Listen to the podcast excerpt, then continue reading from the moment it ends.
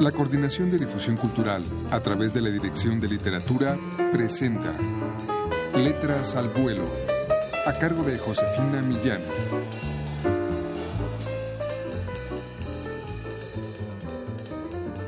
Muy buenas tardes amigos.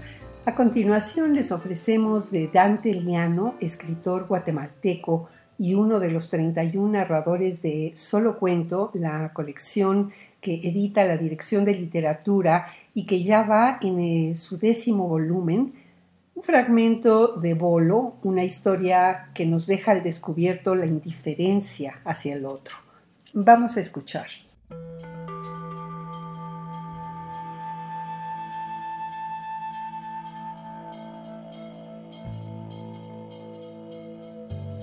No sé qué le estaba diciendo a mi ayudante. Alguna cosa de trabajo o un chiste. De pronto, mientras rebasaba la fila de autobuses, el bolo estaba enfrente. Casi me paré sobre el pedal del freno. Vi la cara del bolo, un relámpago de lucidez en sus ojos redondos de terror, su gesto de defensa. Ni siquiera dio tiempo a que las llantas chillaran contra el asfalto. Es decir, dio tiempo, pero después de que la trompa del carro cogiera de lleno al bulto en que se había convertido el borracho. Sonó opacado e irreal, como un guantazo de boxeador contra el saco de arena. Sonó fuera del mundo, como las explosiones submarinas. Sonó a costalazo de tierra, a esas catástrofes sin ruido de las pesadillas. Como ver un bombazo con el televisor sin volumen. El borracho salió disparado, volando como si en vez de panel una onda lo hubiera lanzado a nivel del suelo. Voló por unos diez metros y luego aterrizó, ya no cuerpo, sino una masa de trapos que obedecía solo al impulso de la velocidad y el golpe. El hombre se arrastró todavía por otros diez o quince metros, como el que va cayendo de un resbaladero y no hay quien lo pare.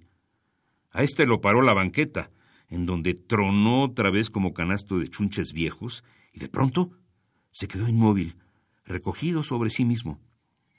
Entonces oí el chillido de las llantas. Mientras el bolo andaba en sus cosas de atropellado, el carro había seguido desplazándose hasta pararse casi simultáneamente con él. No fue culpa suya, gritó mi ayudante. Yo tenía la boca llena de la saliva de la angustia todavía estaba con el pie sobre el freno, como que si mi gesto invirtiera los acontecimientos. Sentí el dolor de las manos sobre el volante, el dolor de las mandíbulas paralíticas.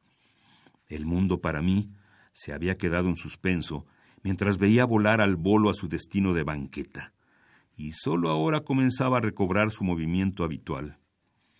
Todas las cabecitas del mundo se asomaron a las ventanillas de los autobuses, mientras de la nada había surgido un grupo de curiosos que rodeaban lo que yo consideraba el cadáver del hombre.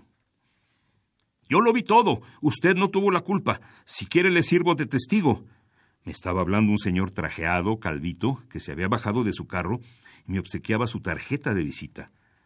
Le agradecí y me guardé la tarjeta en el bolsillo, con el corazón en las sienes, con la culpa comenzando su labor de gusano. Adelanté el panel hasta donde estaba el círculo de curiosos. La gente nos recibió con un coro de Usted no tuvo la culpa, que acrecentaba mi desazón. Atrás de mí oía los comentarios. ¡Qué vergazo! Este ya palmó. Bolos pisados. Pobre el señor. Voló veinte metros. Parecía piñata.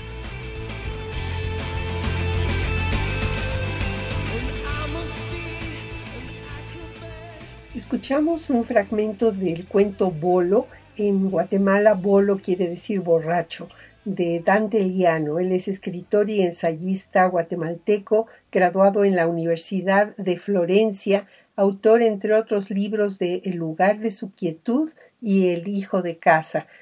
Ambos fueron finalistas del premio Herralde solo cuento número 10 con 31 relatos de escritores de habla hispana. Pueden ustedes adquirirlo en todas las librerías universitarias o llamando al 5622-6202.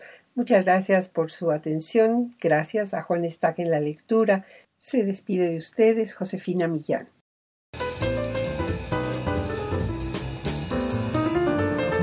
La coordinación de difusión cultural a través de la Dirección de Literatura presentó Letras al Vuelo, a cargo de Josefina Millán.